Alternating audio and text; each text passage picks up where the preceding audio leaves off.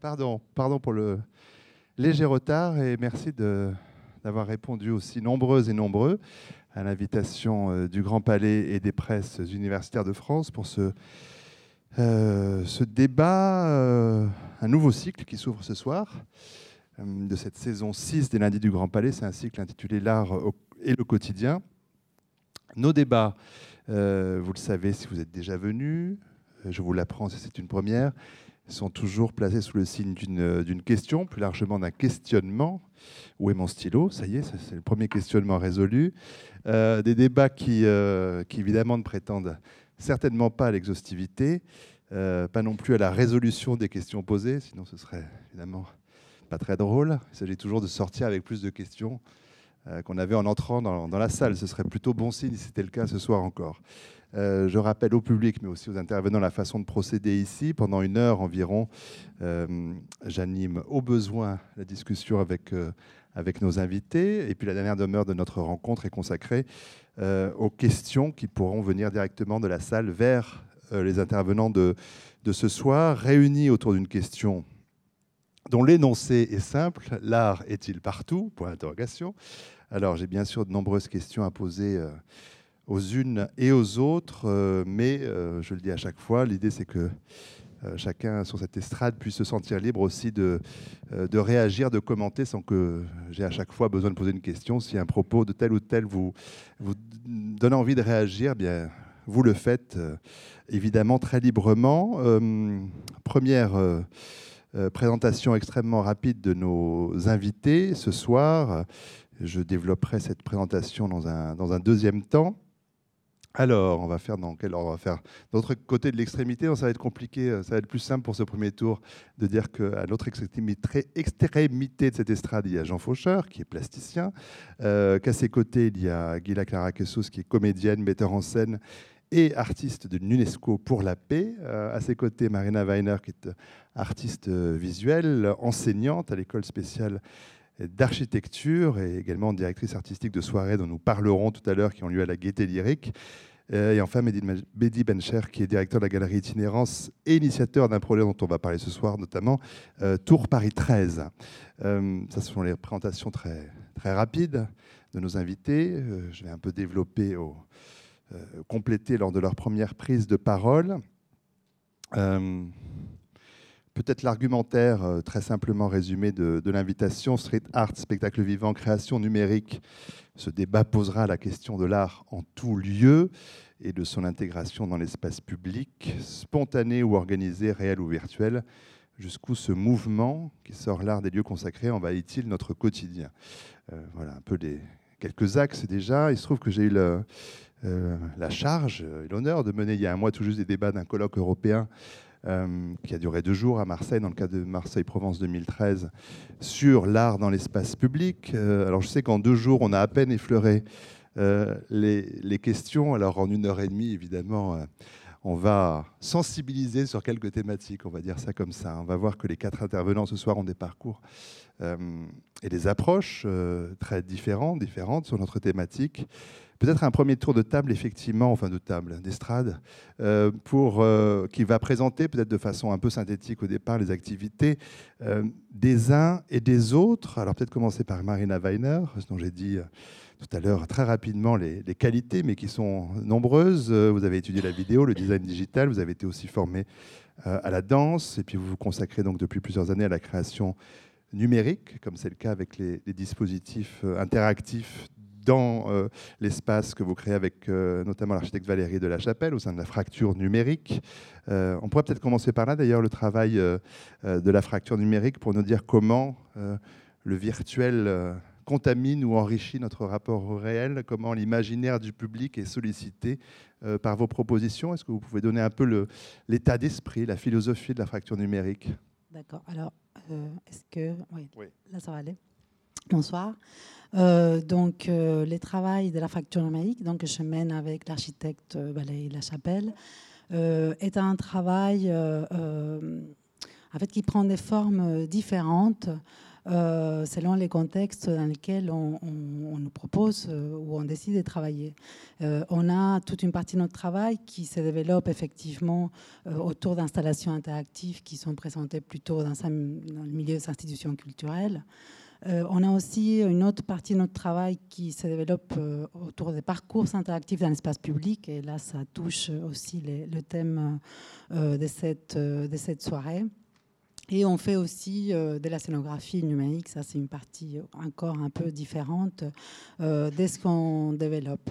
Euh, c'est vrai que je suis co-directeur artistique avec Benoît Drouillat des soirées design, qui sont des soirées, des événements mensuels qui sont consacrés à la création numérique. on a fait une première saison l'année dernière au Divan du Monde et on démarre notre deuxième saison la semaine prochaine euh, au plateau Mésia euh, de la Gaieté lyrique, l'idée, euh, c'est de présenter la création numérique au sens large. Et je pense que c'est aussi une question qui est assez importante par rapport au thème d'aujourd'hui, c'est-à-dire que les numériques, aujourd'hui, ce sont des disciplines, des pratiques, une multiplicité, une multitude de, de, pratiques. Il y a des architectes, des designers, des artistes, des chercheurs, des gens qui sont issus de l'innovation. Et ce qui est intéressant aujourd'hui, c'est de voir comment tout cet écosystème est en train de produire, euh, de créer, d'expérimenter, d'explorer comme ça différentes choses. Et donc, une fois par mois, on prend un thème et on invite des créateurs euh, voilà, présenter des démarches ou des, ou des projets. Alors, on parlera peut-être euh, plus précisément en expliquant un peu mieux ces soirées design euh, tout à l'heure euh, pour une prochaine intervention. Euh, peut-être Jean Faucheur, alors dire que vous êtes, je dis plasticien, c'était aller très vite pour dire un plasticien qui s'exprime sur différents supports et selon les, époques aussi, peintre, sculpteur, vidéaste, photographe, une formation aux Arts Déco à Paris. et puis, dans les années 80, l'idée de de pouvoir exposer votre peinture au plus grand nombre, donc peindre sur des panneaux d'affichage publicitaires. Là, c'est vraiment, alors là, effectivement, exposer euh, dans l'espace public votre travail. Euh, j'ai bien noté que vous étiez lauréat du prix de la Villa Médicis hors les murs, ce qui ne manque pas évidemment de, euh, de sel pour quelqu'un qui travaille beaucoup sur les, sur les murs. Vous êtes l'un des fondateurs du collectif d'activistes urbains, les frères Ripoulin. Et puis dans les années 90, il y a une pratique qui s'éloigne de la rue pour être plus dans l'atelier du sculpteur. Et puis, euh, retour euh, dans les années 2000 à, un nouveau collectif, Une Nuit. C'est une rencontre aussi avec, avec Tom Tom et, l'Atlas, le projet Mur, modulable urbain réactif. Là, on est encore dans l'affichage d'œuvres original d'artistes urbains dans l'espace public. Euh, qu'est-ce qui vous a fait alors, tiens, peut-être qu'on commence par là, revenir euh, vers l'espace public? Est-ce qu'il y avait quelque chose qui vous, qui, vous manquait? Tout s'est allumé. C'est allumé. Oh, il manque toujours quelque chose. Euh, qu'est-ce qui m'a fait revenir? Le hasard, les rencontres il y avait toujours quelque chose de cette expérience des années 80 avec euh, les frères Ripoulin qui était resté euh, profondément ancré en moi. Ça a été et un traumatisme et en même temps une grande délectation. Les années aussi aidaient à ça. Euh, ensuite, c'est vrai que j'ai pas eu, j'ai toujours été intéressé au long de ces années-là par ce qui se passait dans la rue, mais il n'y avait rien de vraiment flagrant et de vraiment très intéressant pour ce qui me concerne. Hein, je veux dire, il y a beaucoup de, graffeurs et de taggers qui se sont bien éclatés au début des années 90. Mais c'est un peu au début des années 2000, par un hasard, euh, je m'étais retrouvé dans un squat à Vincennes et j'ai dû euh, faire la promotion un peu du lieu.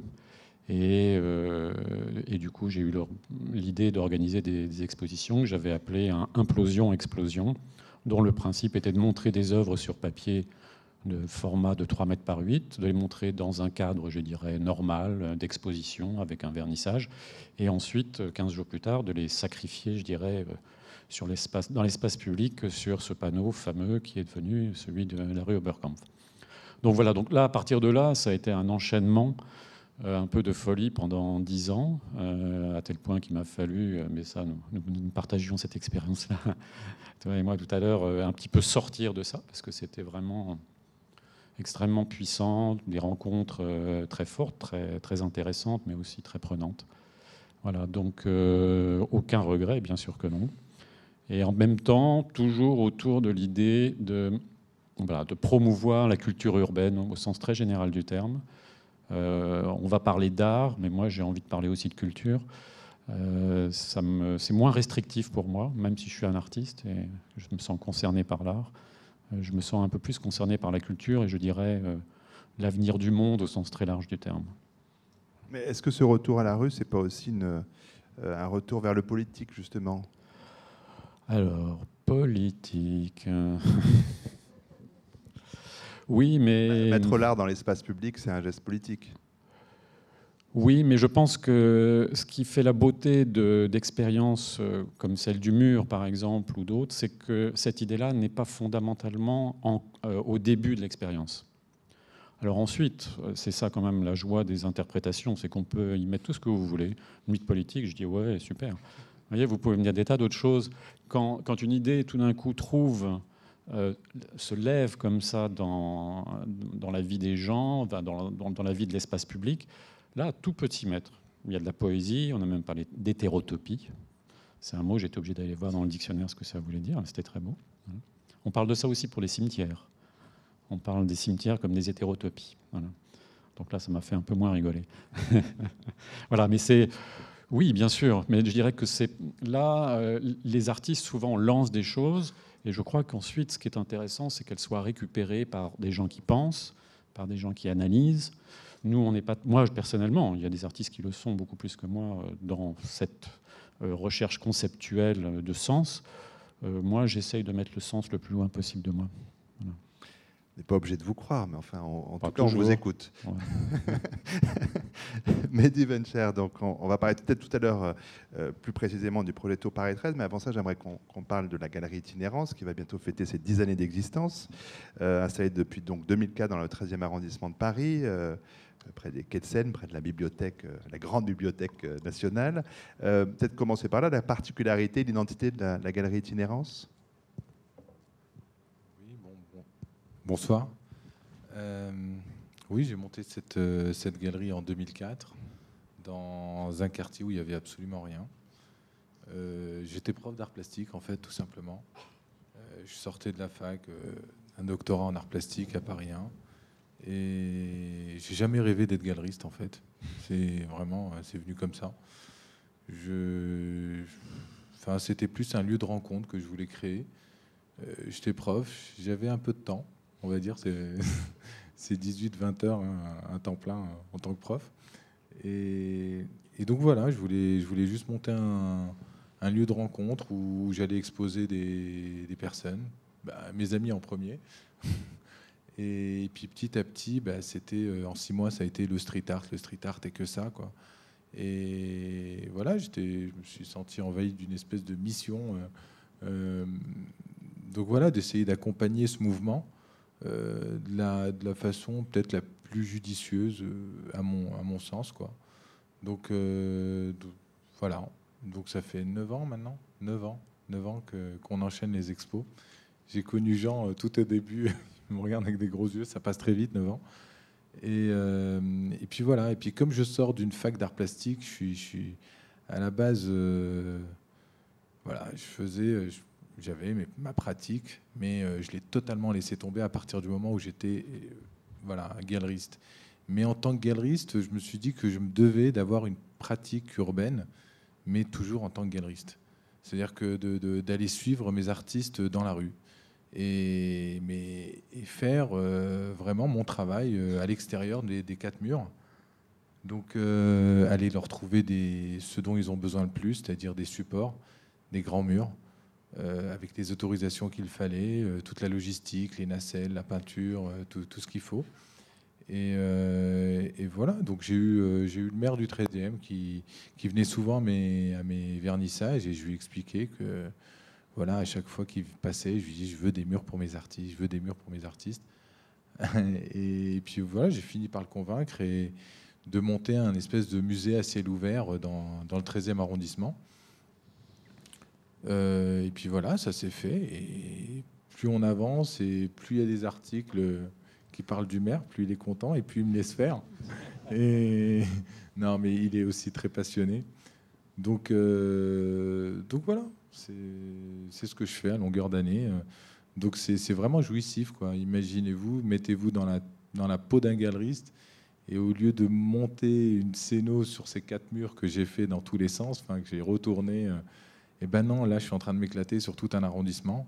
Et je me balade dans la rue et je me dis bon bah j'ai mis, euh, je sais pas, moi, pas refaire là, euh, C215 là, M-City là, bah tiens je verrais bien tel artiste là. Et c'est un gros bâtiment de 60 mètres de haut et, et 3 quatre mois plus tard ça se réalise et, et je continue et voilà, c'est ce que je fais.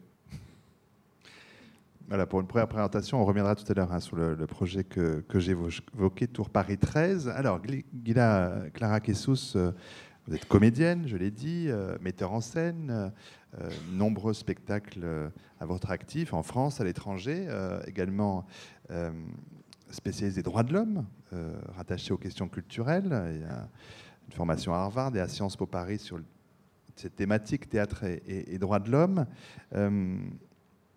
un doctorat, un MBA, euh, une thèse dont le directeur était euh, rien moins qu'Elie Wiesel, euh, et puis beaucoup de collaborations avec de nombreux artistes, Malkovich, Francis Huster, Marie-Christine Barrault, Jean-Claude Grimbert et bien d'autres. et je l'ai dit tout à l'heure, artiste pour la paix de l'UNESCO, pour l'ensemble de votre travail au service de la mémoire et du rapprochement entre les peuples à travers le théâtre. Il faut que je précise absolument les, les choses. Et parmi vos publications, donc aux presses universitaires de France, pardon, euh, théâtre est sacré dans la tradition juive. Alors, l'art est-il partout? Votre lien euh, sur ce débat qui est parti sur des tonalités très plasticiennes euh, peut paraître le moins évident. Comment vous inscrivez-vous dans cette, dans cette question? L'art est-il partout? Comment est-ce que ça questionne votre, votre propre pratique? Alors déjà, je voudrais voilà dire combien je suis heureuse d'être euh, parmi ce panel euh, d'experts, euh, d'abord en, art plastique. C'est vrai que moi, je vous écoute avec beaucoup d'admiration parce que ce que vous faites, c'est plus que de la mise en scène, c'est plus que de la scénographie, c'est que vous offrez aussi la chance aux artistes de pouvoir se produire. Moi, voilà, en tant que metteur en scène, je ne le fais pas forcément, puisque bon, les comédiens sont là pour défendre une œuvre. Pour moi, l'art est-il partout? C'est avant tout la rencontre entre théâtre, et euh, sciences sociales, parce que vous avez mentionné le doctorat que j'ai fait avec Elie Wiesel. C'est vrai que j'étais très, très intéressée de savoir comment le théâtre en tant que média pouvait essayer de transmettre la Shoah. Et pour cela, euh, j'ai étudié les pièces de théâtre qu'Elie Wiesel a écrites, qui ne sont pas très connues, mais qui disent quelque chose de sa façon de vouloir témoigner. Et puis un gros travail de réflexion sur comment est-ce que le témoin peut être en scène, comment on peut situer un comédien dans l'aide au récit que peut avoir le témoin. J'ai appliqué donc, ces différentes techniques euh, bah, à la réalité génocidaire. J'ai commencé à travailler au Rwanda, en Arménie, en Bosnie. Et puis en, ouvrant ensuite euh, la question sur les droits de l'homme un petit peu plus euh, large, avec des questions sur l'immigration, des questions sur le droit des enfants, et notamment donc un travail aussi avec Malala sur l'éducation des petites filles. Donc ce qui m'a valu justement, vous l'avez nommé, le titre d'artiste pour l'appel de l'UNESCO. Euh, lorsque je suis arrivée à Harvard, j'ai fait mon doctorat à l'université de Boston, puisqu'Elie Wiesel euh, était professeur à l'université de Boston. Euh, j'ai commencé, bien sûr, au département des arts, faculté des arts et des sciences. Et ce qui m'a vraiment fait très plaisir, c'est que j'ai terminé à la Kennedy School. Et la Kennedy School, c'est l'équivalent de Sciences Po. Et pour moi, si vous voulez, que justement, on a parlé politique et combien il faut s'en méfier, mais pour moi, le fait que les sciences politiques s'intéressent à l'art, comme vecteur, comme média, comme transmetteur de quelque chose au niveau sociologique historique. Bien sûr, ce n'est pas nouveau, mais l'intégrer dans un cursus tel que Harvard, ça voulait dire quelque chose. Ça s'est fait il y a deux ans, et depuis deux ans, bien sûr, Sciences Po Paris, qui n'est jamais en reste, m'a demandé tout de suite de venir à Paris euh, pour pouvoir faire le même cours en français. Donc j'alterne euh, en ce moment six mois à Sciences Po et six mois à Harvard Université dans mes cours. Je continue à, à travailler aussi la mise en scène et, et euh, en tant que comédienne aussi sur certains textes. Donc pour moi, l'art est-il partout? C'est une question qui touche également non seulement les sciences politiques, les sciences humaines, mais c'est comment est-ce que l'art peut aider dans le témoignage? Est-ce que je me considère comme une artiste? Non. Bien sûr, mon but n'est pas d'utiliser les cendres euh, euh, de, personnes qui sont décédées lors de massacres, on va dire, généraux pour pouvoir faire pousser des, fleurs euh, qui seraient des fleurs du mal. Absolument pas. Moi, j'essaye d'utiliser l'art en forçant l'art par tous les moyens. Et ça, on peut utiliser l'art total, puisque j'utilise beaucoup les pantomimes, beaucoup tout ce qui peut être projection, le numérique aussi, pour essayer de forcer l'art à essayer de transmettre au plus juste voilà, cette idée d'être proche de la vérité et pas forcément de la réalité. Au niveau Rwanda, bien sûr, ou tout ce qui touche la désinformation, c'est assez frappant. Et puis, euh, et puis voilà, essayer de replacer la victime, replacer le témoin dans ce qu'il a le droit d'avoir, c'est-à-dire une parole, et puis se faire ensuite le relais de cette parole, puisque pour euh, certaines réalités comme la Shoah, on, est justement en phase de, terminale de, la, vie des, des rescapés, et donc il va falloir imaginer justement euh, une possibilité de pouvoir encore avoir ces témoignages et, de, non seulement de ne jamais oublier, mais d'en tirer des, voilà, des, conséquences et, des leçons. Alors peut-être par rapport à ce que vous venez de dire, euh, Guilla faire réagir euh, les autres intervenants euh, et faire un peu, le chemin inverse, c'est-à-dire les faire réagir à votre intervention au sens où, dans les pratiques des uns et des autres, euh, la question du lien à la société, elle est assez euh, évidente. Qu'est-ce que l'art dit du monde dans lequel on vit? Euh, Comment est-ce que effectivement le street art témoigne d'un état des sociétés, des villes? Comment effectivement votre votre pratique, Jean Faucheur, elle, voilà, elle est, elle est contemporaine d'une réalité euh, donnée? Et comment, euh, peut-être, on va pas refaire le même tour à chaque fois, mais, euh, peut-être repartir avec Marina Weiner, comment, effectivement, la, prise en considération et la façon de, travailler avec les technologies numériques dans les flux de données, comment est-ce que c'est quand même tout à fait essentiel pour tout être humain, au-delà même de, la question d'une pratique artistique? Comment est-ce que vous envisagez ce rapport entre une pratique artistique et quelque chose qui est de l'ordre de, euh, la citoyenneté, du, rapport au monde? En fait, euh, euh, quand j'essayais de réfléchir à cette question, l'art est-il partout J'essayais déjà, en même temps, de, comprendre le périmètre du mot art dans la question posée, justement par rapport à ma propre pratique artistique. Et en fait, je pense, enfin, il me semble en tout cas, qu'on parle des formes très différentes. Alors, il y a des formes de création, bien entendu, euh, mais il y a aussi des formes de réappropriation, des diffusions, des médiations, et que tout ça crée un ensemble. Alors, je parle évidemment à, travers les prismes du numérique, euh, qui est l'élément central de, ma pratique euh, artistique. mais il y a, comme ça, nous avons un ensemble de, des formes qui ne révèlent pas seulement de la création, mais aussi une appropriation que le numérique permet aujourd'hui. Euh, il y a aussi un deuxième ensemble qui serait celui des acteurs, euh, parce qu'il y a les institutions culturelles traditionnelles, euh, il y a les mondes artistiques, mais il y a aussi le public qui se réapproprie, qui réinvestit tous ces espaces via le numérique, en créant à son tour des formes dont certaines peuvent révéler la création, d'autres pas. Et il y a aussi celle des espaces des représentations, bien sûr. Donc il y a déjà, euh, dans le monde artistique, je pense qu'il y a un décloisonnement euh, des pratiques qui crée un décloisonnement des espaces des représentations, mais il y a aussi tous les espaces numériques, réseaux sociaux, Internet aussi, qui sont en train de, de créer beaucoup d'interactions entre les individus et des formes de création. Et tout ça je pense que tout ça crée un écosystème où finalement on a l'impression effectivement d'une présence, d'une surprésence euh, de l'art. Euh, tu parlais tout à l'heure du mot culture et moi j'ai aussi envie de, de, me dire que ce mot art est beaucoup plus large dans la question qui, qui est posée, qui a à voir effectivement avec euh, je ne sais pas, c'est la citoyenneté, mais son rapport au, monde.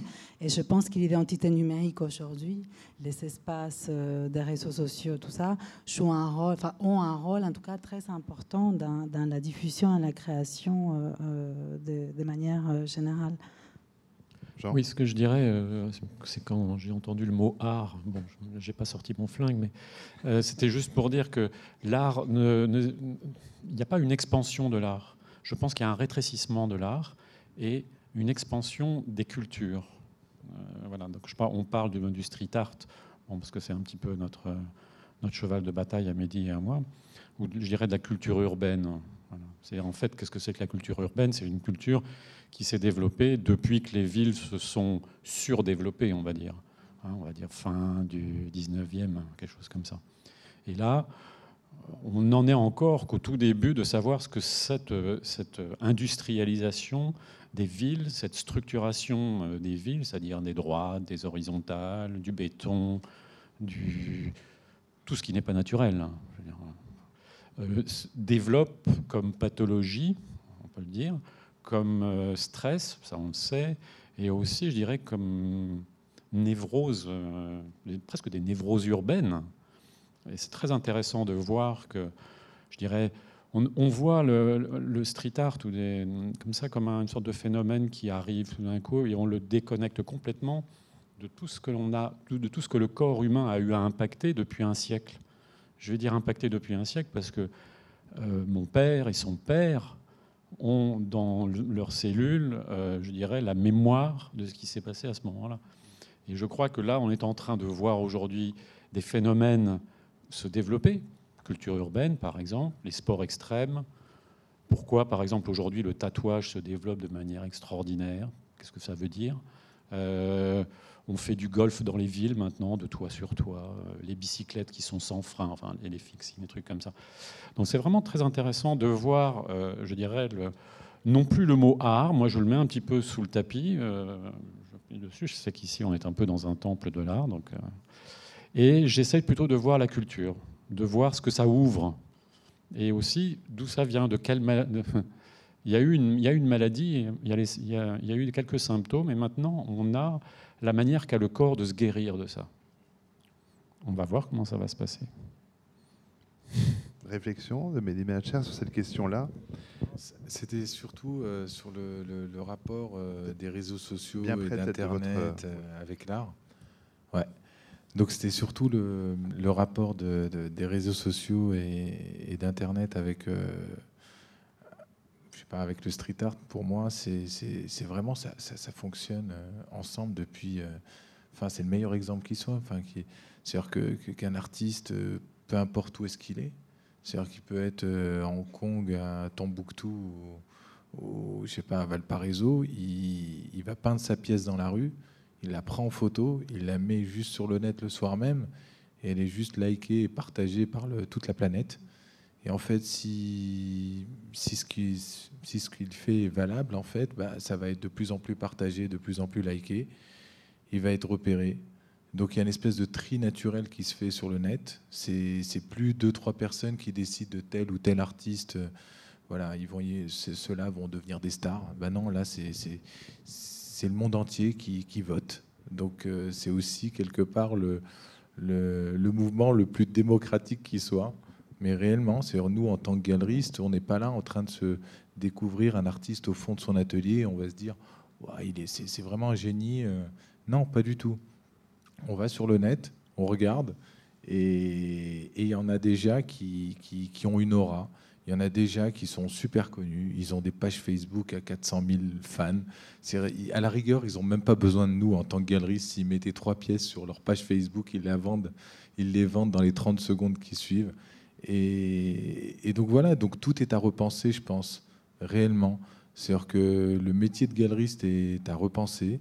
Le, de se dire qu'un artiste peut être connu euh, totalement en parallèle du marché de l'art, euh, c'est juste hallucinant. Donc euh, tout est à revoir, c'est génial. C'est la façon d'exposer ce mouvement est à revoir.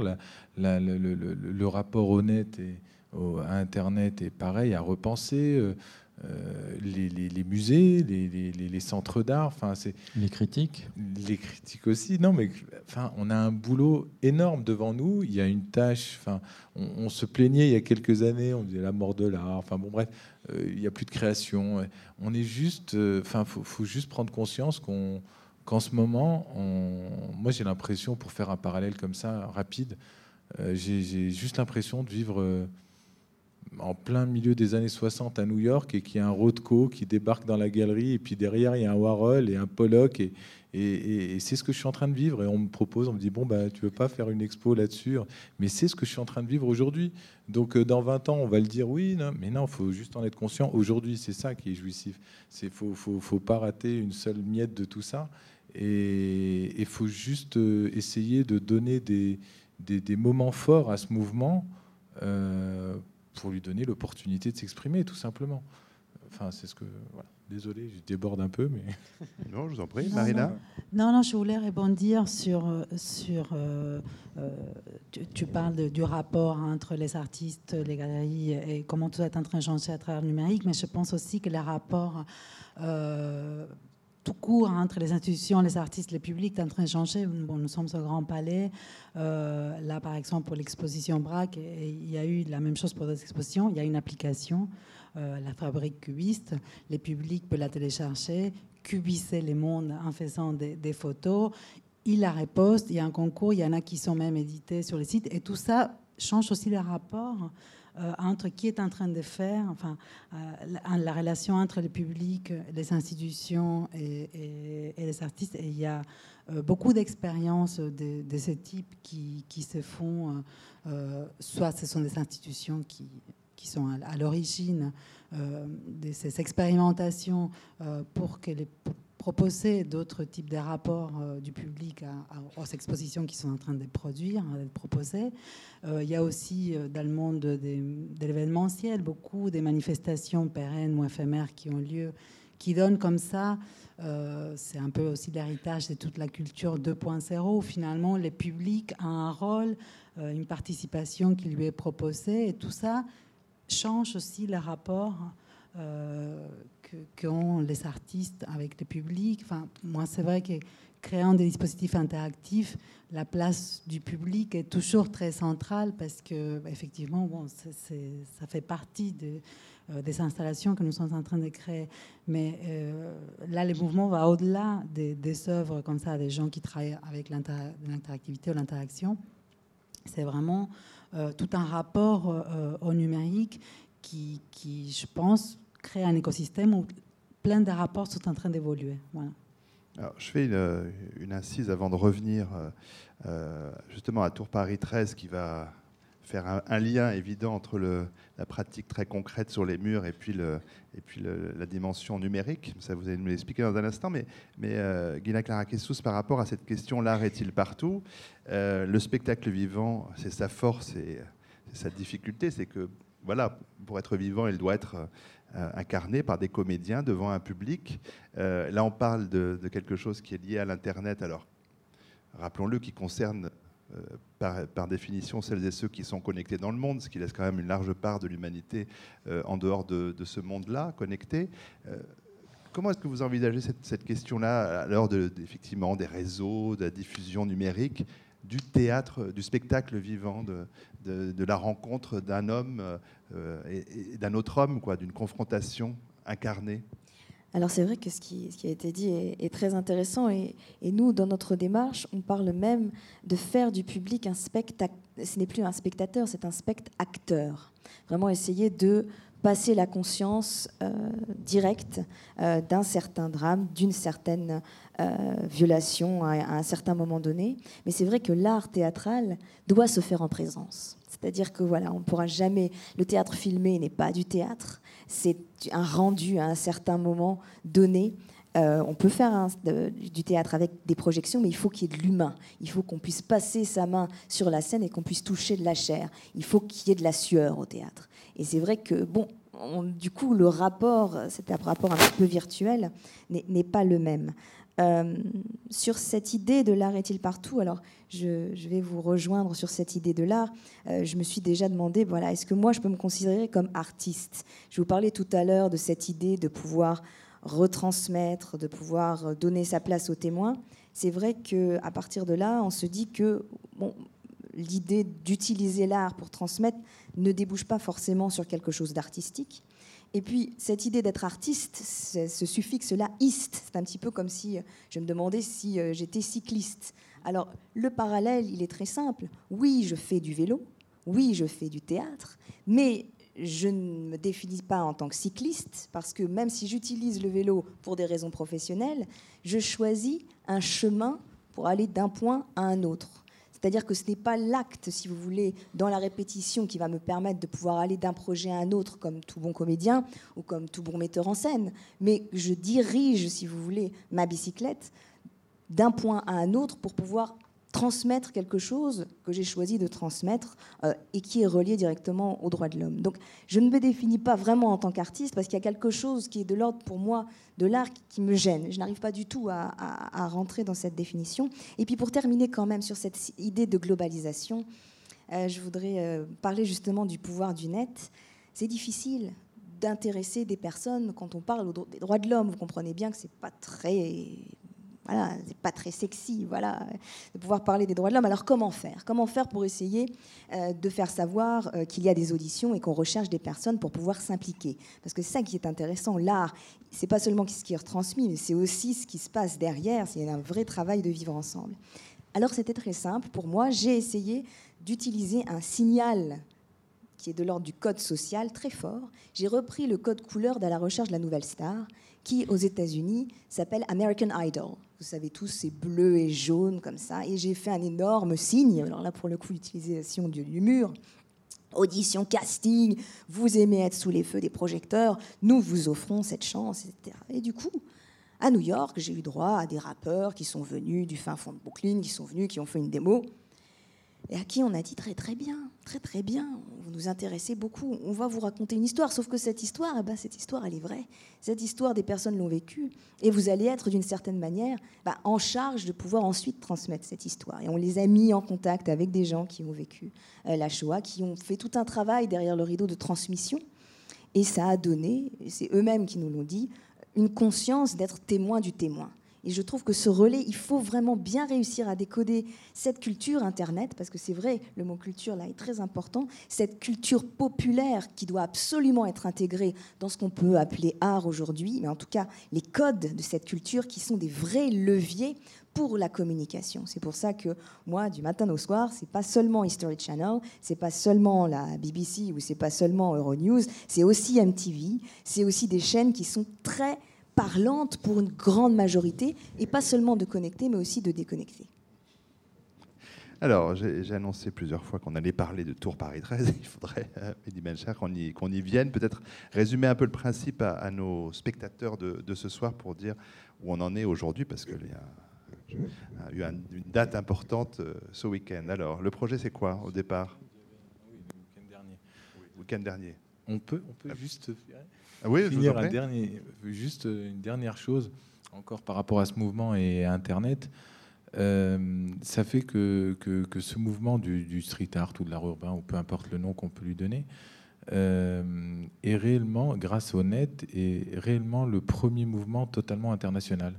C'est, on n'a jamais vécu ça auparavant. Euh, sur, moi, j'ai grandi en Tunisie, mes 19 premières années. Et euh, mes parents m'ont trimballé dans plein de plein d'expos sur place depuis mon enfance. Et j'ai toujours vu, enfin, ayant plein de livres, mes parents sont, sont profs universitaires euh, dans les beaux-arts, et donc j'avais plein de bouquins à la maison, euh, surtout tous les mouvements précédents. Et, on allait voir des, des, expos sur place, et, je voyais toujours dans les années 80, 90, enfin, c'était toujours des pseudos. Euh, cubiste, euh, pointilliste, fouviste, euh, mais, mais 40, 50 ans plus tard. Quoi. Et, en fait, tous les mouvements, c'était d'abord l'Occident, et après tout le reste du monde qui suivait, mais qui faisait du mimétisme 50 ans plus tard. Et, là, pour une fois, ce que je suis en train de voir, c'est que ce qui se passe, c'est comme si on avait, bon, encore le cubisme, mais il y avait une version du cubisme en instantané en Inde, en Chine et en Amérique latine c'est exactement ce qu'on est en train de vivre aujourd'hui. C'est-à-dire que c'est un mouvement tellement puissant, du coup, euh, chacun débarque avec euh, sa sensibilité, sa culture, sa façon de voir les choses, euh, son langage, son écriture, même sa religion s'il le faut, et, en fait, et participe à ce mouvement avec sa problématique de rue. Enfin, c'est ça qu'on est en train de vivre. C'est juste, voilà. C'est grâce au net aussi. Enfin voilà, c'est de l'instantané. C'est grâce au net et c'est surtout parce que tout d'un coup, on, s'aperçoit que dans ce processus-là, il n'y a pas les institutions et il n'y a pas tous les intermédiaires entre les institutions et les gens. C'est du direct. Donc, à partir de là, les choses peuvent aller avec une certaine liberté au début. Après, ce que ça va devenir, on verra. Mais c'est vrai que ça, ça a permis qu'en définitive, et c'est drôle parce qu'on a des, expositions, ce qui s'est passé, euh, ça va être intéressant de parler de, de, ce, que tu as fait, euh, où on reçoit des, par exemple, euh, Fondation Cartier. L'exposition devait durer 4, mois, elle a duré 6 mois. Ils n'ont jamais eu autant de monde. C'est-à-dire que tout d'un coup, il y a une véritable demande, il y a quelque chose qui se passe, et qui est tout à fait inhabituel dans le monde de l'art. Parce qu'on n'est pas dans le monde de l'art. On est autre part. Mais de toute façon, pour dire, aussi, dans le virtuel, euh, euh, dans ce que vous faites, on est autre part que dans le monde de l'art. Vous voyez Mais euh, juste aussi, c'est juste aussi un, symptôme, le symptôme d'un des grands mouvements, c'est d'être refusé au départ. C'est-à-dire que les institutions ont toujours deux, trois trains de retard sur un gros mouvement, tout le temps. Donc c'est tant mieux. Oui, il y a aussi, euh, je vais juste terminer là-dessus, euh, il y a une exposition Pierre Huyghe actuellement euh, au Centre Pompidou. Je conseille vraiment aux gens d'aller la voir, c'est une superbe exposition. Et il faut remarquer, c'est quelqu'un qui a fait partie des frères Ripoulin au départ, et il a quand même dû, et je, je sais parce que j'en ai discuté avec lui, pour pouvoir à un moment donné accéder au monde de l'art, et je dirais à toutes ces opportunités, musées, institutions, etc., supprimer toute cette référence à l'art urbain qu'il y avait dans, sa, dans son CV. Bon, je le dis un peu direct comme ça, mais c'était euh, tout d'un coup, il ne pouvait pas s'appuyer sur cette expérience-là pour dire je vais apporter quelque chose au monde de l'art. C'est plutôt voilà, je vais apporter quelque chose dans le monde de l'art, et puis ça, je le mets en dessous du tapis. Et c'est très intéressant. Moi, au début des années 2000, j'ai eu à discuter avec des institutions pour essayer d'avancer un peu euh, quand il y avait ce squat, par exemple. Et je leur parlais de ça. Et les gens me disaient, mais de quoi vous parlez? Euh, Voilà, c'est que tout d'un coup, pour le monde de l'art, ben, il faut passer par un certain nombre d'intermédiaires. Paf, paf, paf, paf, paf. Et là, vous pouvez, si vous avez du talent, même peut-être du génie, arriver à un certain place. Dans, dans ce monde dont on parle, on court-circuite tout ça. Mmh. C'est tout à fait ça, vrai. Ça, c'est très agréable. Mmh voulez la tour Paris 13 maintenant? Je veux, je veux, ce que vous voulez. Hein. C'est vous qui faites le débat, c'est pas je moi. Plaisante, je plaisante. Euh, donc c'est voilà. Donc c'est la résultante en fait, euh, tout simplement de, tout le travail que, j'avais fait avec euh, le, maire du 13e. Toujours, je reviens sur tous ces murs dans le 13e, et ça m'a fait connaître tous les tous les bailleurs. du 13e arrondissement. Et donc, je vais revenir même à la base, comment l'idée m'est venue c'est qu'à chaque fois qu'on fait faire un mur dans le 13e, on le fait voter par les, par les habitants de, l'immeuble et des fois même par les habitants de tout le quartier. Et donc on leur donne 3, 4, 5 propositions. Et, ces propositions, bien sûr, enfin, il va sans dire, il faut que ça soit politiquement correct. Alors souvent avec des couleurs et tout. Enfin bon, bref. Et, ça me gênait beaucoup. Et bon, c'était la, condition. Hein, Sinon, on peut, ne peut pas avancer. Ça viendra plus tard. Donc, euh, ça me pesait quand même. Et, du coup, je me suis dit, je vais peut-être euh, trouver un bâtiment qui, qui, voit la destruction. Et du coup, on pourra foutre dessus euh, ce qu'on a envie. Et de toute façon, de façon après, on n'a on a même pas à faire voter ça. Et, ça va disparaître. Mais au moins, on aura notre image. Et donc, ça a donné naissance à ces grosses gouttes oranges ont fait parler d'elle d'ailleurs pendant un an à Paris, au bord de Seine, des grosses gouttes oranges comme ça sur un bâtiment des années 50, tout moche, mais tout d'un coup tout le monde le voyait ce bâtiment. Et, donc euh, j'étais sur une nacelle et je regardais à travers euh, les, vitres de, de, ce bâtiment et il y avait quelques, quelques appartements de vide. Et là, ça m'est sauté aux yeux. Je me suis dit, mais c'est pas l'extérieur qu'il faut avoir, c'est vraiment l'intérieur. Donc je suis retourné voir le bailleur. Et je lui dit, bon ben voilà, est-ce qu'il est possible de... Bon, avec l'appui toujours du maire, qui me faisait confiance. Et, donc voilà, ils m'ont accordé l'intérieur du bâtiment, mais il y avait encore plein d'habitants dedans. Et petit à petit, euh, les habitants sortaient, nous on entrait. Et voilà, c'est une expérience qui a duré 7 mois. Donc j'ai ramené 105 euh, artistes à travers le monde. Il y a 18 nationalités différentes. Il y en a même 110 maintenant, parce qu'il y, en a, il y en a qui ont intervenu euh, il y a deux jours et encore hier soir.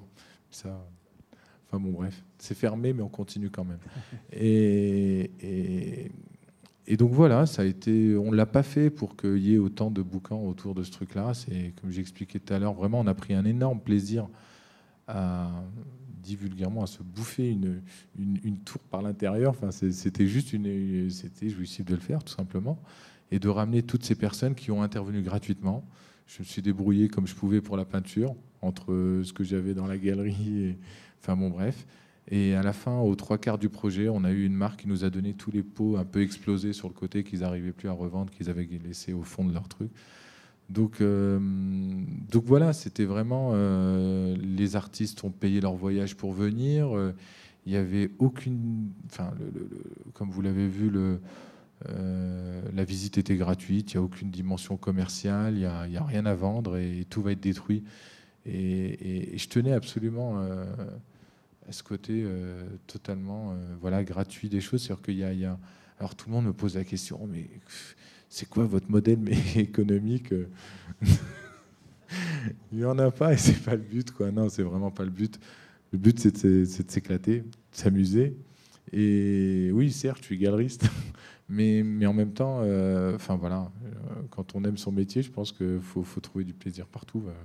Et, et, je fais vraiment une vraie distinction dans, ce mouvement. Et je pense que c'est ma logique à moi. Je pense qu'à l'intérieur d'une galerie, euh, voilà, c'est déclaré en tant que tel, c'est un espace commercial. Mais dès qu'on sort de la galerie, il faut que ça reste totalement gratuit. C'est-à-dire qu'un graffeur, quand il, va acheter ses bombes, il les paye et il va peindre une pièce dans la rue et elle est gratuite, euh, tout le monde la regarde. Ben, pour un galeriste, ben, c'est pareil. Si en galerie c'est payant et dès qu'on sort à l'extérieur, même s'il faut mettre de l'argent dans ce qu'on fait, ben, je le fais. Et, il faut que ça reste totalement gratuit, tout simplement. Et puis je préfère mettre des sous en tant que galeriste par rapport à un mouvement pareil. J'ai fait l'expérience d'aller dans des foires d'art contemporain. De, euh, ça sert à rien. Ça sert strictement à rien.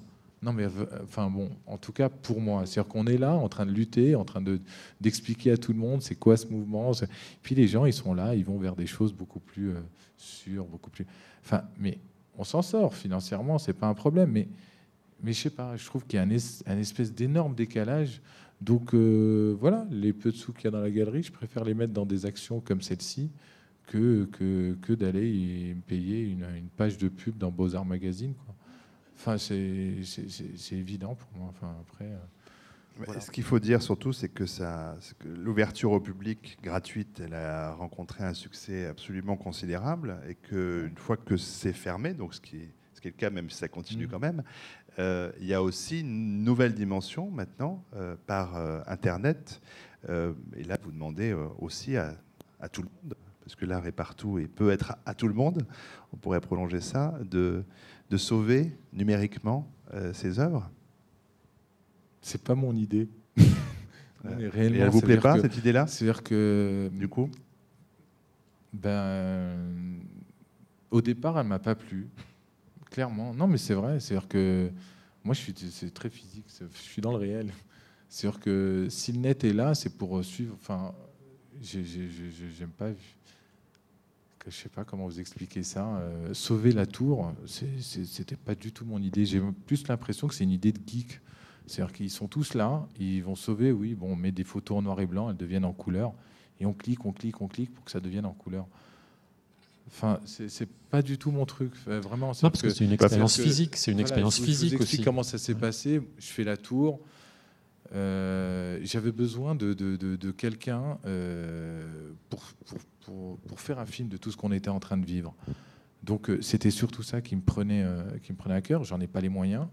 Donc je fais appel. Il y avait une personne qui bossait avec moi à la galerie, une, stagiaire, qui, qui était, qui faisait la babysitter du directeur de France O je vais vous raconter la totale. Et donc, elle est partie lui raconter, lui, euh, parler du truc, et, il a été emballé. Et donc, euh, on lui a donné un dossier, tout ça. Il a regardé, il a adoré. Et il nous a appelé, et puis il nous a dit Bon, bah, on fait aussi un site internet en parallèle. J'ai dit Bon, pourquoi pas? Et, en fait, je, à ce moment-là, j'étais pas du tout conscient de, ce que ça allait donner. En même temps, c'est leur métier, c'est pas le mien. Le mien, c'est autre chose. Et, donc, je leur fais confiance quand euh, il y, a des choses où je ne sais pas faire, donc euh, je laisse totalement tomber. Et donc voilà, ils ont trouvé euh, cette idée. Et puis au départ, j'étais là, j'étais un peu sceptique et, ils m'ont dit non, mais bon, Mehdi, laisse-nous faire, on sait ce qu'on fait. Ok, d'accord, bon, bah, très bien. Et, ça a posé beaucoup de problèmes, ce truc de sauver la tour. Déjà la Sablière, qui est, le bailleur en fait, qui commençait à craindre des pétitions, des trucs pour sauver réellement la tour. Euh, c'était pas le but du jeu et en même temps moi je leur ai promis de déranger personne c'est-à-dire même pas leur, leur projet de reconstruire en plus c'est un projet qui est super beau c'est-à-dire que quelque part, ils sont en train de détruire une tour pour reconstruire une autre. Les habitants qu'on a connus, qui ont subi quand même euh, plein de désagréments, enfin, on était là, on faisait du bruit, euh, il y avait de la peinture partout. Ces gens-là vont revenir dans, le nouveau bâtiment et ils ont même négocié leur loyer, c'est un HLM, hein, leur, le même loyer au mètre carré. je trouvais ça assez noble de la part de la, sablière. Donc, euh, donc je voulais pas déranger, je voulais déranger personne. Vraiment, on était juste entre deux. On était juste de passage. On, permettait à cette tour de pas disparaître comme ça dans l'anonymat. Et, nous, ça nous, nous donnait l'occasion de d'exposer. Et puis surtout, c'est une expérience. C'était un labo. C'était, vraiment, c'était une aventure. C'est-à-dire qu'il y, a eu des, des gens des quatre coins du monde qui ont débarqué c'est bizarre de voir des Chiliens, euh, des, non mais vraiment, euh, des Saoudiens, euh, des Chinois ou d'autres, enfin tous habités dans la même piole. Je, leur ai mis tous des matelas les uns à côté des autres, et puis le, soir, et puis, puis les échanges, et puis qu'il y avait, il y avait. Enfin, ça s'est fait naturellement au niveau des techniques, au niveau de, l'appréhension de l'espace, de, tout, mais vraiment. Et, je voyais ça, c'est exactement ce que rêverait de faire euh, n'importe quel centre de recherche euh, de n'importe quelle fac avec des budgets de dingue. Et, là, ça s'est fait naturellement et, surtout gratuitement. Et c'est ça que je voulais déjà transmettre sur, sur un film. Et donc, il y a, y a, une personne qui s'appelle Thomas Lallier qui, nous a suivis tout le temps avec sa caméra. Et, il a su capter tous ces moments-là. Et, c'était plutôt ça qui était important. Après, euh, il y a un truc qui m'a plu, par contre, euh, pour le côté Internet, c'est juste, euh, là, on m'a proposé, plus que ce site-là, on m'a proposé Street View. Et c'est Google qui a débarqué. Ils m'ont dit bon, ton, affaire, elle est pas mal, machin. Enfin, on va te ramener Street View. Donc c'est un truc, même en payant, on peut pas l'avoir. Et, et, et, ça, vu l'exercice que je leur avais donné, ça c'est mon petit côté prof. C'est-à-dire que chaque artiste que, je lui demande, quand je leur ai proposé de, débarquer dans la tour et de peindre, je leur, demande, je leur montrais des appartements, ils choisissaient l'endroit, tout ça. Je leur expliquais clairement que je voulais, quand les, je pense que c'est la différence aussi de la tour avec plein d'autres choses, c'est que je voulais pas que les spectateurs soient là pour venir voir une œuvre. Je voulais que le spectateur entre dans une œuvre. C'est-à-dire, je voulais pas qu'il y ait une espèce de prise de conscience de soi par rapport à, une peinture. Je voulais vraiment plutôt qu'il y ait une espèce de perte de repère et qu'on sache plus où on est. Et on est obligé de se retourner dans tous les sens, regarder au-dessus. Il y en a, il y en a au plafond, il y en a par terre, il y en a sur les quatre murs. Et, c'est ça qui est très important. Donc, donc, ce qui se rapproche le plus virtuellement à mmh. ça, ça reste Street View en fait. Je pense. Hein. C'est-à-dire qu'on est là, on avance, on rentre dans la pièce et on, tourne avec le curseur. Et, je pense que le, côté interactif, il est plutôt dans, un outil comme cet mm. outil-là, Street View, que de cliquer et remettre les choses en couleur. Enfin bon, après j'ai peut-être tort, hein, je n'en ai aucune idée. En tout cas, le truc a très bien marché, euh, apparemment. Donc franchement, ils avaient raison et, j'ai tort. Mais, mais je ne sais pas. Mais ça ramène encore un renversement de perspective, parce que vous amenez le street art dans, euh, dans l'intime, hein, dans, le, dans le foyer, et maintenant Google Street View euh, fait que ce sont de nouveau des rues, d'une certaine façon, ces appartements. Donc tout ça est très d'une logique absolument euh, mm. imparable. Vous vouliez ajouter quelque chose à, cette question-là, Jean Faucheur? Non ben, Avant de donner la parole au public, et pour nourrir aussi son questionnement, Marina Weiner en a juste évoqué les soirées design à la Gaîté Lyrique qui sont une toute autre façon, euh, euh, une toute autre proposition. Est-ce que vous pouvez en donner un peu les, grandes lignes là aussi à nos, à nos spectateurs qui pourront peut-être vous interroger dessus dans un instant? Euh, Donc ces soirées, on, donc on a la deuxième année de, ces soirées, mais qui démarre vraiment la semaine prochaine. Et, c'est un dispositif très très différent. Donc on va expérimenter encore une, nouvelle manière de voilà d'appréhender le numérique. L'idée de ces soirées, donc, elles sont organisées par une association qui s'appelle Designer Interactif. et notre idée au, départ, et puis on a les soutiens de, voilà, de, pas mal de gens pour pouvoir les, voilà, les, les, mener à bien. donc l'idée, c'était créer un événement régulier à Paris euh, où euh, euh, on défendait un peu notre idée du, numérique, comme je disais tout à l'heure, comme des pratiques pluridisciplinaires, c'est-à-dire que ce qui nous intéresse, en tout cas dans cette idée du numérique, c'est les décloisonnements des pratiques c'est de voir comment bah, à la fois des designers, des artistes, des architectes, enfin voilà, tous les acteurs qui se retrouvent aujourd'hui autour de, ces questions euh, proposent des démarches et des projets euh, différents. Donc euh, l'année dernière, on a procédé, on, abordait des, des, thématiques et on a invité une dizaine d'intervenants à peu près dans un format court et interactif, c'est-à-dire que les gens avaient à peu près euh, enfin on, parce que ça va, on va garder les dispositifs courts 10 minutes pour présenter euh, des choses, euh, avec tout un dispositif de conversation numérique sur Twitter, mais aussi photos avec une autre plateforme de partage qui s'appelle SharePic. tout ça a été retransmis en live, vidéo, en direct, ce qui fait que les gens qui ne sont pas à Paris pouvaient aussi suivre et commenter les choses. Euh, bon, ça, a très bien fonctionné, mais euh, c'est vrai qu'on voulait euh, investir davantage les dispositifs live et, on voulait aussi imaginer d'autres choses que les, intervenants. Et du coup, on a un peu changé. Alors, le projet éditorial reste le même. On, redémarre la semaine prochaine avec un thème qui est un peu historique. On a appelé notre soirée Réminiscence interactive. Et l'idée, c'est de voir, euh, enfin, on, a invité des précurseurs euh, du numérique, mais voilà, comment le Minitel, par exemple, d'autres choses, des, pratiques d'avant le numérique, des choses qui sont passées en France, en tout cas dans les années 80-90, comment l'histoire numérique s'inscrit dans, dans, ces pratiques. Mais on va aussi faire euh, venir des gens qui sont intervenus l'année dernière pour essayer d'avoir un fil entre des projets qui sont présentés, comment un projet, une démarche peut évoluer d'une année sur l'autre. On va faire aussi euh, euh, participer des, des, étudiants qui vont en direct créer des choses les temps de la soirée, c'est-à-dire qu'on va leur faire appréhender les thèmes, mais avec des projets, avec des, propositions, on va dire, parce qu'on prépare pas un projet un, peu de temps. Et on a euh, renforcé le dispositif live euh, avec, euh, pour essayer d'agréger les choses, parce que les gens nous disaient qu'effectivement, avoir Twitter d'un côté, la vidéo, tout ça, par moment, peut être un peu compliqué. Donc, on va tester voilà, une nouvelle formule pour voir comment on peut agréger tous ces éléments ensemble. Voilà. Alors, première question euh, pratique, avant les, prochaines, euh, c'est quel jour, quelle heure la prochaine fois C'est le mardi 12, donc ça démarre vraiment mardi, euh, mardi prochain. à 19h19 au plateau, c'est comme ça, au plateau Mésia de la Gaieté Lyrique.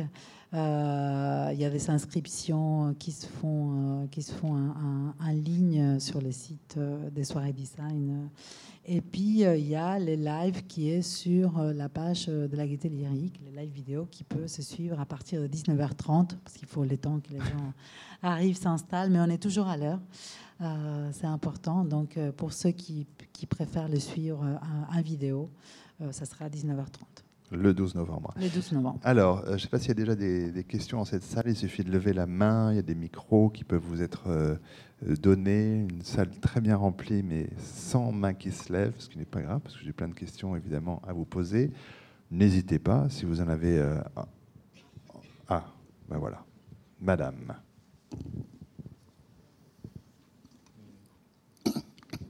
Ce que je retiens, c'est qu'on ne parle pas d'art, mais de vécu.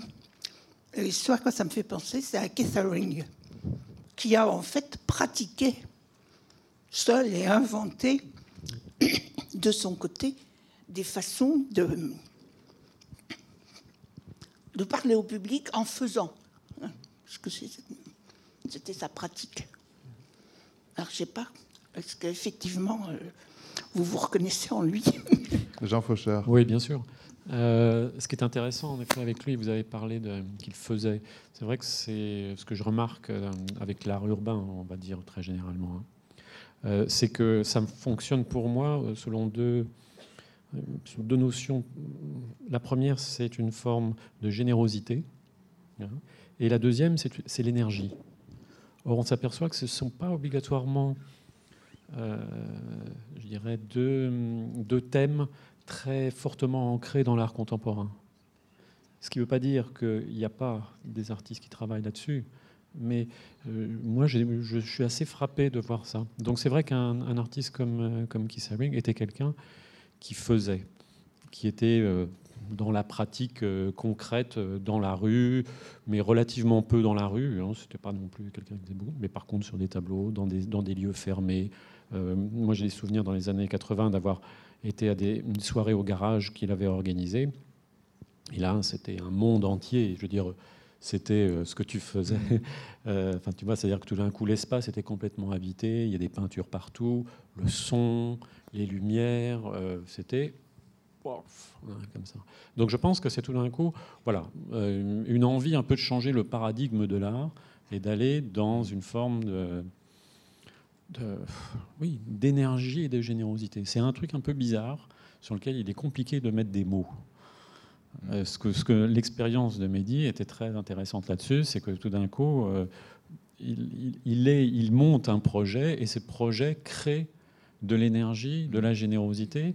Il participe à ça parce qu'il est au cœur de ça et il le ressent fortement. Moi, j'ai ressenti ça aussi dans les collectifs Une nuit au début des années 2000 où tout d'un coup, on avait 70, 80, 90 artistes qui faisaient une affiche de 3 mètres par 4, des gens de tous les horizons, il y avait des, gens, des têtes connues et des amateurs, et il y avait une forme de générosité et d'énergie là-dedans qui était très fortement ressentie par le public. Voilà. Et c'est cet échange-là que moi, personnellement, j'ai toujours été intéressé de, vivre. Et que j'ai recherché de manière probablement inconsciente à travers, euh, je dirais, le temps. Et c'est vrai que des gens comme Keith Haring, pour moi, m'ont beaucoup, euh, un- beaucoup influencé ma manière de voir. C'était pas le seul. hein. Il faut savoir aussi qu'à cette époque-là, il y avait beaucoup de gens- cette énergie-là. Elle était aussi dans le graffiti. Bon, c'est moins noble, hein. mais pour moi, c'est beaucoup plus essentiel. Voilà. Pour moi, Je, je- Ouais. je voudrais juste. Euh, si ça si ça dérange pas. Euh, ce que j'entends, la générosité et énergie, Ouais. c'est très, c'est vraiment très étrange quand j'entends justement les, professionnels, les semi-professionnels, les non-professionnels. Euh, vous avez euh, dit que j'ai fait un, MBA. Effectivement, je me suis forcée à faire un MBA à, l'ESSEC parce qu'en sortant du conservatoire, j'avais été voir des producteurs en leur disant j'aimerais beaucoup pouvoir jouer, j'aimerais beaucoup pouvoir mettre en scène. On m'a dit oui. Alors, quel est votre budget? Et J'ai dit, mais au conservatoire, on m'a pas appris ce que c'était qu'un budget. On m'a dit, bah, mademoiselle, allez apprendre. Et donc j'ai pleuré sur des finances et de la comptabilité. Et pourquoi je vous raconte ça? Je vous raconte ça parce qu'aujourd'hui, c'est ça qui est incroyable, c'est que, ayant compris les business models classiques, pour faire, alors là, je ne sais pas si je dis de l'art, mais en tout cas, quelque chose qui serait presque hors de l'artistique, il faut non seulement aller contre euh, cette espèce de, de business model, mais surtout essayer de dévier dans la non-répétitivité. Et ça, c'est très intéressant de voir comment est-ce que, de ce que j'entends, ma démarche est, vraiment la même. C'est-à-dire que lorsque je fais un spectacle qui touche justement à, on va dire, le culot de mettre sur scène des témoins, des, non, des comédiens non professionnels, semi-professionnels, professionnels, des enfants de témoins, donc des enfants de survivants, il y a quelque chose qui fait que on ne peut jouer qu'une seule fois. Il y a quelque chose qui est de l'ordre du processus d'authenticité, qui fait qu'il y a bien entendu non-rémunération, il y a un acte gratuit qui se fait, et les- le spectateur le sent, et il y a une énergie très étrange dans cette espèce de partage pour rien. Et c'est dans cette énergie-là, justement, qui est développée avec des gens qui essayent de transmettre, qui essayent de recevoir, et dans la volonté, justement, non académique de ne pas normaliser finalement le message qui est passé, que tout d'un coup, là, on a une pluralité de sens qui est hors de l'artistique qu'on connaît et qui est peut-être le vrai artistique. Ça, ça à voir. Non, moi, j'appelle ça plutôt de la, de la gestion plasticienne. Vraiment. hein. C'est-à-dire que chacun peut être créateur à son niveau, avec son métier. Et, à partir du moment où on réinvente les choses, euh, on trouve euh, une nouvelle façon d'arriver à son but, de gérer euh, les paramètres qu'on a en face de nous. Ben, ben voilà, on est quelque part enfin, un créateur. Donc peu importe le nom qu'on peut lui donner, c'est de la gestion, mais plasticienne. Et le mot, et, le, juste idée, cette idée de créateur, ça a à voir avec cette énergie dépensée, euh, une énergie créatrice par les créateurs, mmh. et, le moment de partage vrai, il faut le mériter. Mmh. Et il me semble que dans cette idée d'art, il y a quelque chose qui était plus dans cette idée vraiment du mérite de ce moment incroyable de rencontre.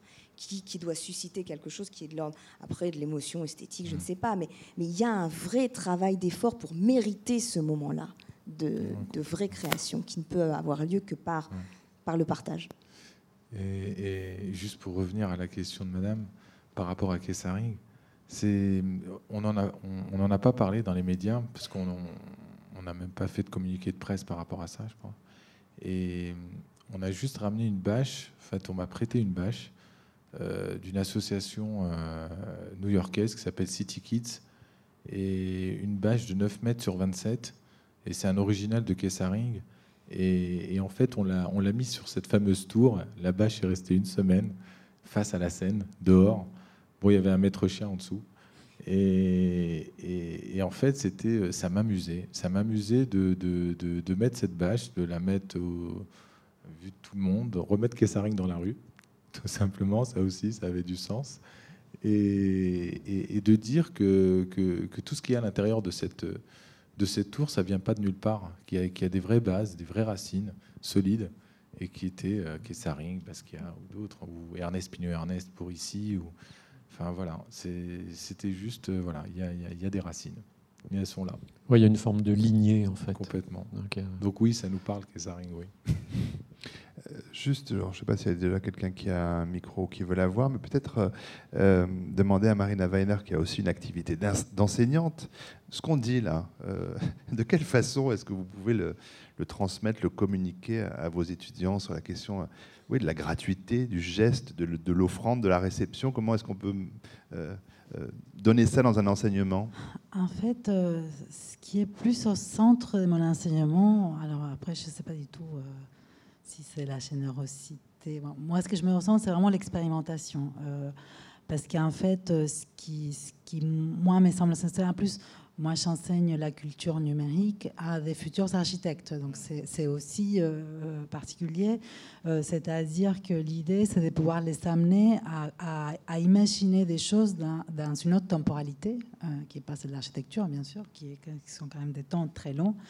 Euh, euh, et, de voir comment on peut justement pas imaginer quelque chose qui va s'ériger euh, une fois pour toutes, même si à l'école ils font une maquette, mais bon, quand ils doivent imaginer faire une maquette des espaces, des volumes, etc., c'est vraiment toute une construction beaucoup plus longue. Et, l'idée avec le cours que je donne, c'est justement de voir comment on peut expérimenter presque quotidiennement et, itérer et comme ça avancer euh, dans, l'idée euh, d'une démarche, euh, quelle qu'elle soit, je ne vais pas dire artistique, mais par exemple, ce semestre, on, on, a travaillé justement dans l'espace public et donc, euh, euh, l'idée, c'est qu'il fallait, bon voilà, ils sont en train de définir, et l'idée, c'était de faire une exploration avec leur euh, smartphone ou leur tablette.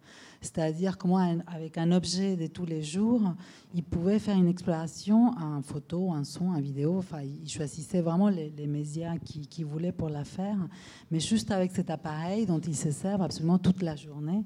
Euh, pour tout faire, euh, sauf pour téléphoner. Euh, et, en fait, ils sont, à partir de, cette matière première qui sont captées comme ça dans l'espace public, ils sont après développés d'autres formes. et donc voilà, ce qui est vraiment au centre pour moi, c'est cette idée d'expérimenter. De, déconstruire quelque chose voilà, sur, sur une durée. Quoi. Euh, juste pour je ne suis pas du tout enseignant, j'ai jamais enseigné de ma vie.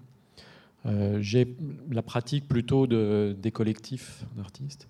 Et ce que je dirais par rapport à ça, c'est que je pense qu'il faudrait que l'enseignement, pour, pour, ce qui concerne l'art, euh, réoriente un petit peu le, le, focus vers le corps.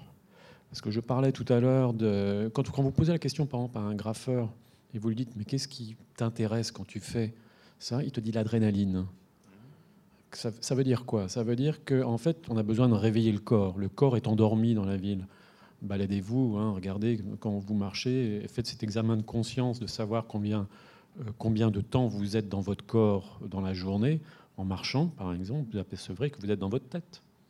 Parce que c'est compliqué d'être dans une ville, il faut faire attention, être attentif. On a des tas de problèmes, on a le stress. Donc, réinvestir le corps. J'avais fait cette expérience-là euh, avec. Euh, c'est une école, euh, juste une fois, près de Marseille, qui fait autour des arts de la rue, là, FAIR ou un truc comme ça. Et où j'avais demandé à une dizaine d'étudiants, euh, je les avais mis en condition dans deux espaces différents qui étaient une petite place provençale et un nœud d'autoroute autoroutier. Donc vraiment deux espaces très différents. Et je leur avais demandé de rester euh, dans chacun des lieux pendant une demi-heure sans se regarder, sans se toucher, sans parler avec quiconque. Simplement ressentir le corps. Et à partir de là, ensuite, on, partait on faisait un échange un petit peu de ce qu'ils avaient ressenti, expérimenté, et on faisait la même chose dans l'autre lieu. Et à partir de là, de créer un projet street art ou d'art urbain d'intervention de ces impressions-là.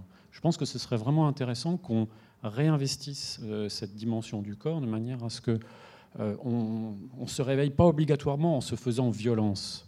L'adrénaline, c'est bien, mais je pense qu'on peut en passer par autre chose que l'adrénaline. C'était juste ma contribution. Oui, non, non, mais en plus, c'est d'autant plus important pour des futurs architectes. Enfin, je, veux dire, la place du corps est, vraiment centrale. Et euh, ce qui est intéressant euh, d'une manière un peu plus globale, pas forcément dans, ces cours, c'est de voir. Euh, moi, je pense que le numérique euh, aujourd'hui, c'est pas c'est pas un espace autre, virtuel, un monde parallèle. Enfin, aujourd'hui, euh, euh, le numérique est dans le monde physique tangible. Il va l'être de plus en plus. Et du coup, les gens qui sont en train d'imaginer les espaces de demain vont devoir intégrer tout ça dans ce qu'ils vont concevoir, bâtir, construire. Et évidemment que la place du corps, justement, dans, des univers qui vont de plus en plus se mélanger, va être centrale. Mais ce qui me fait juste une dernière fois, moi, ce qui me fait un peu peur, pas vraiment peur, c'est que quand vous voyez les gens avec leur smartphone en général dans les villes, ils sont complètement absorbés dans, le, dans ce monde mental. Et je ne sais pas dans quelle mesure, bon, peut-être que l'avenir me, me contredira, contredira, mais à un moment donné, je me demande s'il ne faut pas prendre le smartphone et le mettre par terre et le casser et voir ce qui se passe, si vous voulez, dans notre rapport au monde. Je ne veux pas vous casser votre métier. Hein, mais... non, non, non, non, je rigole. Non, hein. mais parce qu'aujourd'hui, c'est smartphone et demain. Voilà, mais ça, voilà, ça ce sera autre chose, bien je, sûr. Je pense que ce pas... seront des prothèses, ça peut être des tas de choses qui peuvent être très intéressantes. On ne sait pas, on ne sait pas ce qui, va forcément euh, arriver. Euh, je pense qu'il euh, il faut, essayer d'avoir un rapport à, à, ces univers numériques euh, euh, simples et justement essayer. Enfin, moi, je pense qu'il va y avoir de moins en moins d'appareils et de plus en plus, euh, euh, des choses dans notre dans notre espace physique. Voilà. Euh, après, je, pense que il y a cette caricature de, des gens comme ça, très, euh, mais il y a aussi euh, beaucoup, beaucoup, de gens qui arrivent à, à, à jongler avec euh, avec tout ça, avec des rapports. Les artistes le font. Comment Les artistes le font. Mais c'est ouais. intéressant de voir comment ça peut descendre dans le plus bas, quoi. Enfin, plus bas. Enfin, juste comme ça, une remarque personnelle, une, ça, ça, descend aussi par les générations. Les digital natives, ils trouvent ça normal d'avoir un téléphone, mais de regarder le, le ciel et sentir la température sur son corps et que voilà ce rapport-là. Cette question-là, on se pose ça parce qu'on est très vieux, vous et moi. Vous Bien savez. sûr. Mais, enfin, euh, mais je moi, pense qu'elle va ouais. se poser de moins en moins et que c'est un outil comme un autre et ça fait voilà, c'est une Tout extension. Enfin, mais il est quand même, il est quand même. Euh, on n'avait jamais encore eu ça avant. avant euh, mais, moi, mais je... il est quand même assez dangereux, moi, à mon avis. Hein. Il, y a, il, y a, ce rapport à la nature qu'on n'a plus du tout. Voilà. Rapport direct au réel. On je crois plus. pas, moi, mais bon. Ouais, mais ça, moi, ça va non. faire un autre débat là-dessus. C'est-à-dire que moi, je suis obligé. Euh, enfin, je suis toujours sur, sur mon iPhone du matin au soir. Et, et, et, en fait, je suis obligé de me déconnecter. Que, et dans la journée, si jamais je le perds ou quoi que ce soit, je me sens handicapé. Il y a un certain moment, il y a 36 000 appels, 36 000 trucs. Enfin, je gère tout à partir de, de, de, cet iPhone. Enfin, comme je suis rarement à la galerie, on est toujours. Pourtant, tu es assez jeune. pourtant. Oui, oui, non, mais. Enfin, pas assez. non, non, pas assez, visiblement. Et, et, et, le soir, enfin, je, fais, je fais, exprès de tout éteindre. Sinon, c'est une horreur. C'est-à-dire que ça ne s'arrête jamais. Donc, euh, on est obligé de, se retirer, de partir en vacances, de tout éteindre, de tout fermer pour prendre du recul et, se souvenir que, voilà, dans son enfance, on avait un autre rapport au à l'espace environnant euh, et, on, reprend, on reprend un équilibre là-dedans. Mais je, vois, par exemple, pour mes enfants, euh, j'ai deux gamins, le, plus grand, il a trois ans, euh, il a un iPad, il, le tout, il s'amuse avec comme, comme moi, je peux pas faire. Enfin, vraiment, c'est impressionnant. Mais lui n'aura pas, enfin, je, vais, je vais faire en sorte que non, mais, mais je pense que ces gamins-là n'ont plus, n'ont pas ce souvenir de ce que moi j'ai vécu euh, en Tunisie pour se rattraper. Il y aura d'autres souvenirs, sûrement. mais, pardon, j'ai digressé là, mais il sera, il sera toujours aussi content d'aller à la plage. Et là, l'iPad, euh, il s'en foutra complètement. Mais bon, mais, là, je, digresse. Euh, mais c'est peut-être ça, l'art est-il partout? Ouais, ouais, ouais. C'est ça aussi, c'est essayer de trouver cette espèce d'équilibre entre le non rentable et le rentable. Mm. Parce que finalement, l'art, c'est ça, c'est savoir qu'il y a une possibilité de rentabiliser d'une certaine manière cette minute-là qu'on est en train de vivre et choisir de la faire autrement, dans une idée de partage et peut-être de générosité et d'énergie, de, don à quelque chose d'autre qui n'est pas forcément réussi. Je ne sais pas, mais d'entendre cette peur-là, de sombrer dans quelque chose de non naturel, alors que bon, peut-être que, voilà, après on rentrera dans, des définitions de nature et culture. C'est peut-être ça notre art, c'est peut-être ça notre art de vie aujourd'hui. On a ouvert un autre débat, pardon.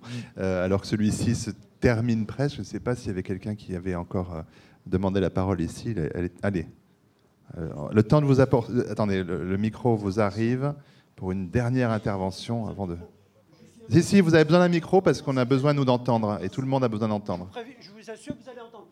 Non, non, mais, non, mais ça ne marche pas, monsieur. Si. Non, non. Non, mais vraiment, prenez un micro, monsieur. Il n'y a pas de, de, révolte particulière contre un micro. Hein. Non, mais je. Pas mais si, si, vous avez besoin pour les autres, pensez aux autres, monsieur. bon, ben tant pis alors. Euh, tant pis. Non mais... en fait, voilà, donc il avait un, téléphone, il l'a fermé depuis deux ans et il se sent très bien, visiblement. D'accord. Il a une phobie de la technologie, visiblement, mais bon, mais il faut penser aux autres qui étaient derrière vous. Bon, ben, voilà, sur cette note euh, anti-technologique, on cette, cette rencontre. Il faut apprivoiser ça. Ah oui, oui, bah oui, mais je pense savoir que comment la, exactement. Nous, on se pose cette question, je pense qu'elle se posera. Et ne pas se laisser envahir. En fait, il faut toujours savoir gérer la chose et non pas la chose nous gérer. Et pas se laisser envahir par l'art non plus de trop. Bon. ça, par contre, ça, c'est à haute Je pense qu'il s'agit du rapport au, monde et, du rapport à la eh société. Et le rapport au monde, le rapport à la société est important. Avec quelle technologie, comment tout ça, c'est après quoi. Mm peut-être après. Merci à vous quatre infiniment et merci au public présent ce soir.